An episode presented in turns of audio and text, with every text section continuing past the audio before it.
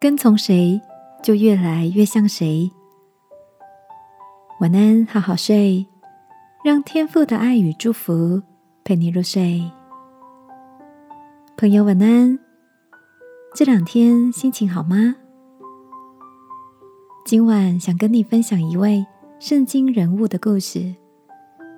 马太福音的作者马太，在跟随耶稣之前，是一个替罗马政府工作。向自己的同胞征收税款的税吏，那个时代的税吏，很多时候都仗着罗马政府的权势欺压百姓，谋取利益，所以被当时的犹太人瞧不起，甚至被归类为和罪犯是同一类的人。在这样的时代氛围中，不难想见，身为犹太人的税吏马太，长期以来。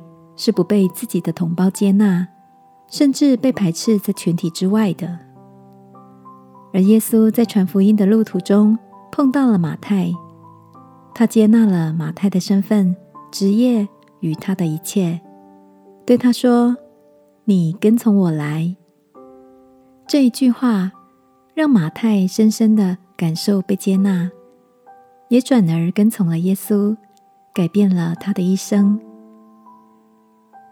亲爱的，你也因为曾经有意无意的过错，不但伤害了别人，自己也一直走不出愧疚和懊悔的情绪，或感到不被接纳，甚至自己也无法接纳自己吗？